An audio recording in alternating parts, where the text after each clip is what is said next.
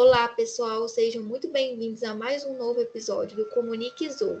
Eu me chamo Larissa Faria Silveira Moreira e hoje iremos falar um pouquinho sobre adaptabilidade e rusticidade de raças bovinas, com o professor Renison Teles Vargas. Primeiramente, boa tarde, professor. Gostaria de agradecer a sua disponibilidade de participar do programa e gostaria que o senhor falasse um pouquinho sobre você, sobre sua formação e suas áreas de atuação. Boa tarde, né? Boas-vindas aí aos colegas, pessoal que está nos ouvindo. Bom, igual Larissa né, disse, né?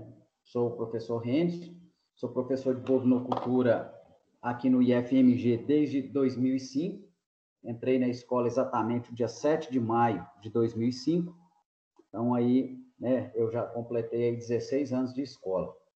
É, além de ter entrado e ser professor hoje na escola, também fui aluno. Me formei no curso técnico em agropecuário, na turma de 1991. Depois fui para Belo Horizonte, é, cursei medicina veterinária, trabalhei um tempo no campo, em cooperativas, como profissional de campo, em cooperativas. Depois voltei para a universidade, onde eu fiz o meu mestrado. E logo que eu terminei meu mestrado, eu passei no concurso aqui em Bambuí, né? Onde estou até hoje. E nesse período também, enquanto professor aqui, eu tive a oportunidade também de ficar um tempo é, na Embrapa, onde eu fiz o meu doutorado. Eu finalizei né, há pouco tempo, em 2018 onde eu sempre trabalhei nas minhas linhas de pesquisa com saúde animal. Então, eu sempre trabalhei com doenças, né, de saúde animal, com o foco principal na mastite, qualidade do leite. Então, é, os meus trabalhos, a maior parte dos meus trabalhos são nessa área. Ah, certinho, então. É, vou começar com as perguntas, então, Renzo. Os genes que estão presentes nos animais podem determinar como vai ser o comportamento do animal e suas características produtivas? Bom, Larissa, essa é uma pergunta, logicamente, que eu vou te falar de forma mais abrangente. Talvez essa pergunta, quem responderia bem melhor essa pergunta se fosse o professor Rafael, né, que teve aí no, no canal há poucos dias, ou o professor André o professor Rafael é melhorista e o, e o professor André é geneticista, né? Mas o que a gente sabe é que a atitude, a produção e o comportamento do animal, ela é um fator ligado ao genótipo e ao fenótipo. O genótipo é aquilo que ele já traz da genética, do pai, da mãe, dos, dos familiares, e o fenótipo, que é aquele ambiente e aquele manejo que ele está inserido, né? Então, não é necessariamente que um animal que venha de uma família, por exemplo, que tenha uma determinada produção, um determinado comportamento, que ele vai repetir tudo aquilo que os antepassados dele tiveram de produção ou de comportamento. Isso vai ter aí um, um, um certo impacto do manejo e das condições que esse animal encontra, né? Mas se a gente pensar na programação genética do que esse animal nasceu, logicamente, esses genes já têm determinadas características. Por exemplo, vou dar um, um exemplo aqui da minha área, de leite, né? Logicamente, uma, uma boa novilha leiteira, para ela ter uma resposta de produção boa, logicamente não vai adiantar eu só ter um manejo bom, uma nutrição boa e uma condição de vida boa para ela. Ela tem que ter trazido lá do passado uma genética boa para que isso acontecesse. E é isso que a gente faz através do melhoramento animal. Né? Selecionar sempre aqueles animais que são os melhores do ponto de vista genético, que trazem esses genes que são melhoradores para o rebanho, e aqui, quando eles encontram boas características do ambiente, da nutrição, do manejo em si, esses animais vão expressar isso. Outra coisa é também em relação ao comportamento, né? Então, normalmente, quando a gente tem animais que já têm ali uma determinada programação genética para ser mais agressivo, tudo, ele tende a ser assim caso a gente não tenha ali um manejo adequado, uma, uma, uma condução desse animal. Então, não quer dizer que todo animal que vem de uma programação genética agressiva, que ele vai ser agressivo. Ele vai ser desde que a gente contribua aqui no manejo para que ele seja. Né? Mas se a gente trabalhar bem esse animal, ele é um animal que vai se adequar ao nosso, ao nosso manejo, a um comportamento adequado. Agora, existem animais que geneticamente já têm um comportamento extremamente dócil e fácil de. Por exemplo, vacas né? Então, não sei se eu consegui te responder, Larissa, mas há uma programação genética, sim, mas que ela pode ser influenciada pelo fenótipo lá, pelo ambiente, pelo manejo, pela nutrição. Tá bom? Certinho. Respondeu sim, Renison. É, o outro, outra pergunta é se os fatores ambientais, como por exemplo o clima, podem exercer algum efeito direto e indireto sobre as fases de produção do animal. Totalmente. Totalmente. Uhum. Quando a gente fala de clima, a gente está falando não só de temperatura, mas também a gente está falando de umidade, de chuva, né? E uhum. tudo mais. Vamos, vamos, pegar, vamos pegar a primeira pergunta e colocar em cima dessa aí. Sim. Vamos pegar uma vaca, uma novilha, que tem uma genética extremamente leiteira. Ela veio de uma mãe extremamente leiteira, veio lá talvez de uma inseminação artificial com um pai extremamente leiteiro, talvez até um touro americano ou canadense. E essa novilha geneticamente ela tem tudo para produzir muito leite. Mas se eu não der um ambiente adequado para ela, por exemplo, vamos dizer que ela seja holandesa. Vamos dizer colocar ela aqui em Bambuí, que em janeiro chega a 35, 37, 38 graus de temperatura. Uma umidade relativa do ar muito elevada, que aumenta a sensação térmica. E soltarmos esse animal num pasto uhum. braquiário, cheio de carrapato, cheio de mosca, né? andando muito. Qualquer vaquinha nossa girolando mais ou menos aí, talvez vai produzir mais leite que essa vaca. Né? Porque a genética está associada ao fenótipo. Então, não é necessariamente a genética que vai contribuir para esse animal é, ser melhor, a melhor opção. Então, não sei se mais para frente você vai me perguntar sobre isso, mas é algo que nós temos que tomar muito cuidado quando o produtor vem cá, ah, eu quero melhorar meu gado. Que touro que eu uso, que sêmen que eu vou comprar, vou comprar vacas lá de, de uma fazenda que são de tal produção, ou vou comprar hoje, né? Já está ficando acessível até embriões. Então, a maior parte dos produtores, eles têm que imaginar que cada fazenda tem condição de ter um, um, uma genética animal. Então, eu posso ter uma fazenda do lado da outra, que uma tem condição de ter uma determinada genética, um determinado animal com uma produção, e a fazenda do lado não tem. Eu até escutei uma, há um tempo atrás de um colega, né, um colega que estudou comigo, e, e ele é um cara que trabalha muito com comportamento e gado leiteiro lá no sul de Minas. Ele tem até uma empresa. Igual ele falou, falei, gente, o clima a gente faz. Realmente, a gente faz um clima. Então, eu posso pegar uma fazenda aqui em Bambuí, que é muito quente, ou, ou lá no centro-oeste do Brasil, em Goiás, Tocantins, que é mais quente ainda, e posso dar uma condição de clima adequado para esse animal, colocando ele num cristal, ou colocando ele lá num túnel de vento, né? num, num composto com um túnel de vento. O clima eu faço. Mas na, na situação natural, a condição climática, Larissa, ela interfere diretamente na produção do animal, seja de corte, seja de leite, tá? Os produtores, é fácil deles verem isso quando eu tenho, de repente, um aumento muito grande da temperatura, o leite cai. Quando começa a chover demais, começa a dar barro demais, o leite cai. Quando esfria muito de uma hora para outra, como teve alguns dias, aí esfriou muito de uma hora para outra, teve até geada, os Sim. animais também sentem, né? Então, o clima, as condições climáticas têm uma interferência muito grande. E, eu, e eu, se eu quiser entrar em mais detalhe ainda, para animais, por exemplo, de corte, ou animais a pasto, ainda tem a questão de chuva, de seca, que eu vou ter pastagem de melhor qualidade ou pastagem de, de melhor ou pior qualidade, que vai interferir diretamente na produção. Né? Então, o clima ele tem uma interferência assim, apesar que em gado leiteiro, a gente até pode manipular o clima. A gente tem como manipular o clima. Lembrando isso. Mas que para a vaca, ela não quer saber.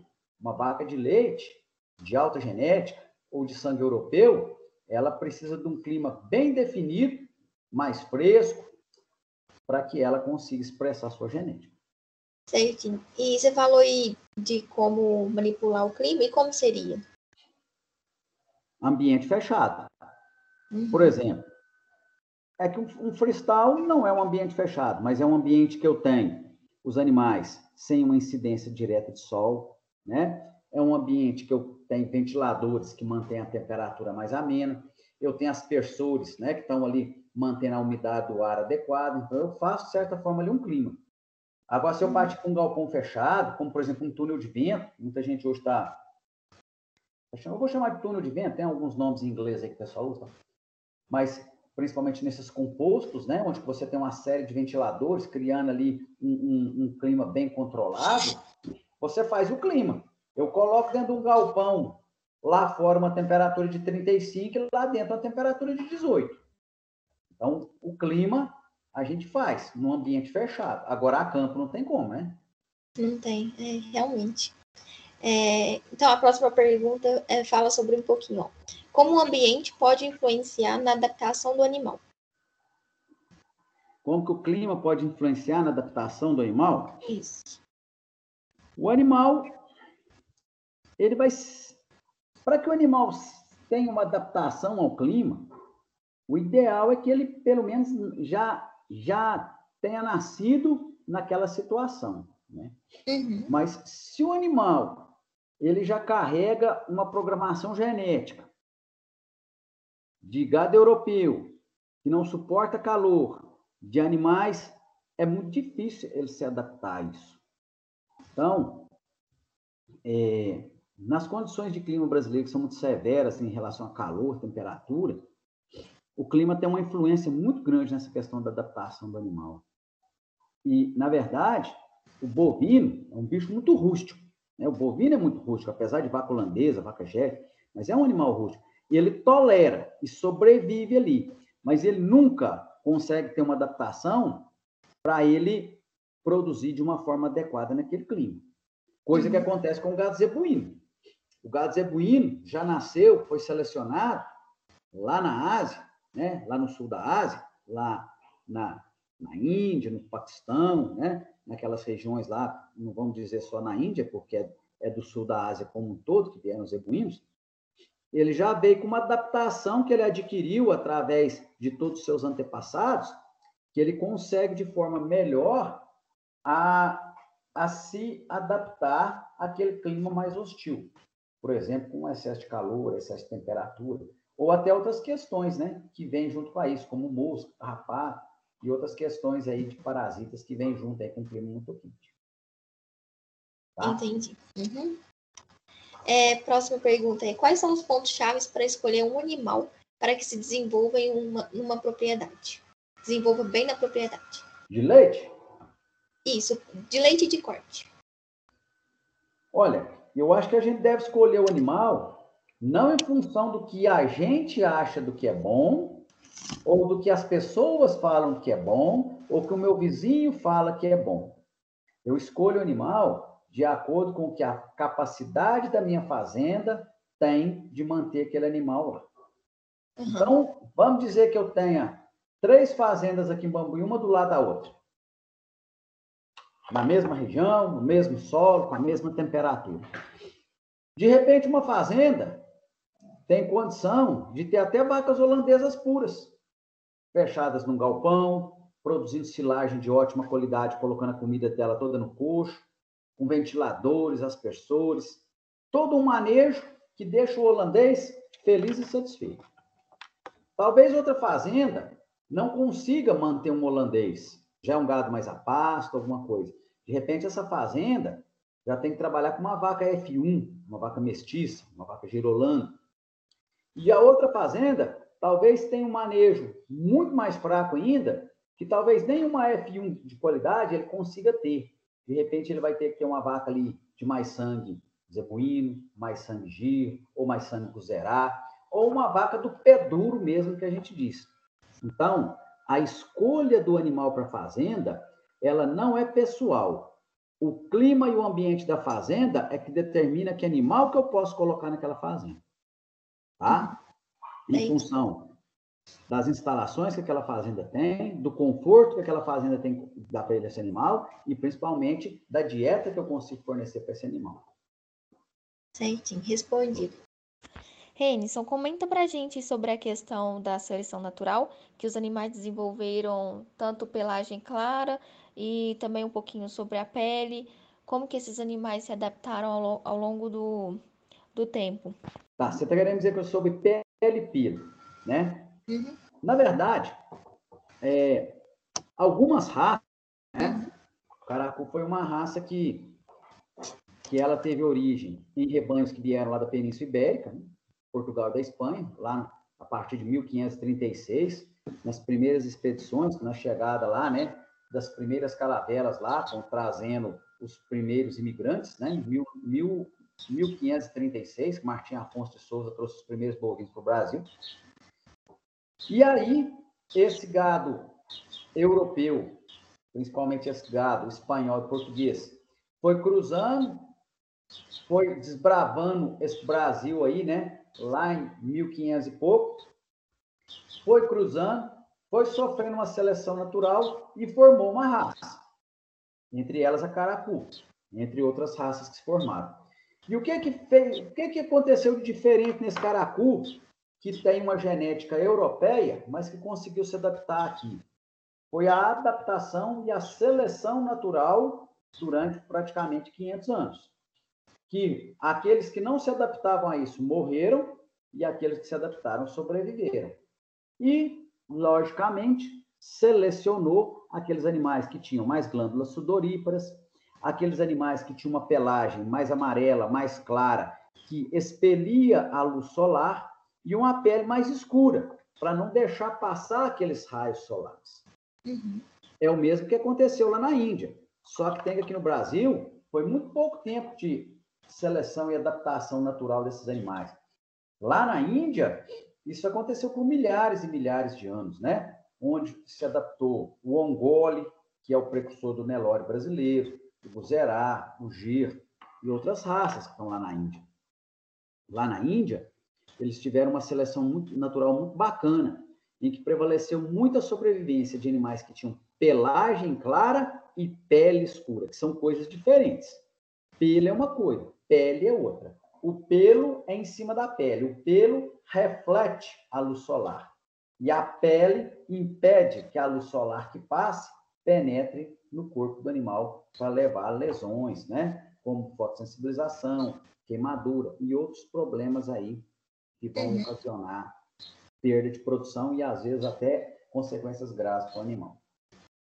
Certo. E também tem aquela questão da pelagem ser mais curta. Ah, sim, sim. Gado zebuíno e gado adaptado a clima tropical tem pelagem curta, para não acumular calor. Diferente de gado europeu. Se você pegar algumas raças aí, vamos dar um exemplo de uma raça que isso é bem proeminente, como, por exemplo, o charolês, né? Se eu te mostrar uma foto de um charolês aqui, o charolês é quase que uma ovelha, né? Se você pensar em ponte, lógico é N vezes maior. Mas o charolês é praticamente uma ovelha, de tanto pelo, né? Isso também, Larissa, tem uma consequência em relação ao clima. Normalmente, esses rebanhos é, de gado europeu, holandês, por exemplo, você chega numa fazenda na época de frio, você vê a bezerradinha tudo mais peluda, em função da época do ano. Quando você chega na época da chuva, pastagem mais verde, a, a, uma época mais de calor, ela já caiu aquele pelo comprido e está com a pelagem mais curta. Mas normalmente o gado europeu já tende a ter mais pelo para se proteger né, do inverno rigoroso. É, a próxima pergunta é: tem também os animais que são mais resistentes e menos resistentes aos carrapatos, como por exemplo a raça holandesa, que é menos resistente uhum. é, e que são mais constantemente ameaçados. Como se deve agir nesses casos? Olha, lembra daquela historinha que eu falei que não é toda fazenda que consegue ter o um animal que a gente acha?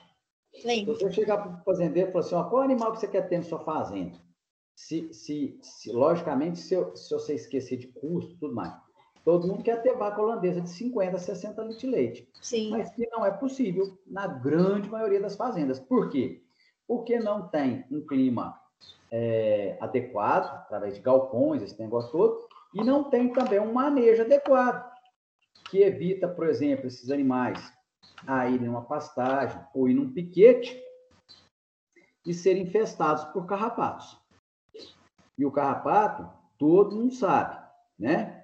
O carrapato, quando ele, ele, ele tem uma determinada infestação em um rebanho ou em uma fazenda, é bem complicado. Se o rebanho for europeu, como o holandês, por exemplo, do produtor conseguir né, resolver o problema. Porque, naturalmente, os rebanhos é, europeus, eles não tiveram lá no passado uma seleção natural para esses parasitas. Porque lá não existem esses parasitas. Quer ver um exemplo muito claro para nós? Quando a gente traz aqui para Minas Gerais, animais do sul do Brasil. Vários animais morrem com tristeza parasitária bovina, que é uma doença transmitida pelo carrapato. É? Então, é, esses animais vão ter sim uma dificuldade de se adaptar a várias questões e uma delas é se adaptar a essa presença de parasita. Coisas que os zebuínos se adaptam muito bem a isso, tem muito pouco parasitismo de, desses insetos nos zebuínos, porque naturalmente ele já tem uma tendência, né, uma pele, todo um sistema que impede um pouco a adesão do carrapato no seu corpo, além dele resistir muito melhor à, à presença desses parasitas. Tá bom, Larissa? Tá bom. É... E uma última perguntinha para terminar. É... A escolha de uma determinada raça poderá influenciar na infestação de carrapatos? Como, por exemplo, escolher animais mais rústicos aos parasitas. Ah, com certeza influencia.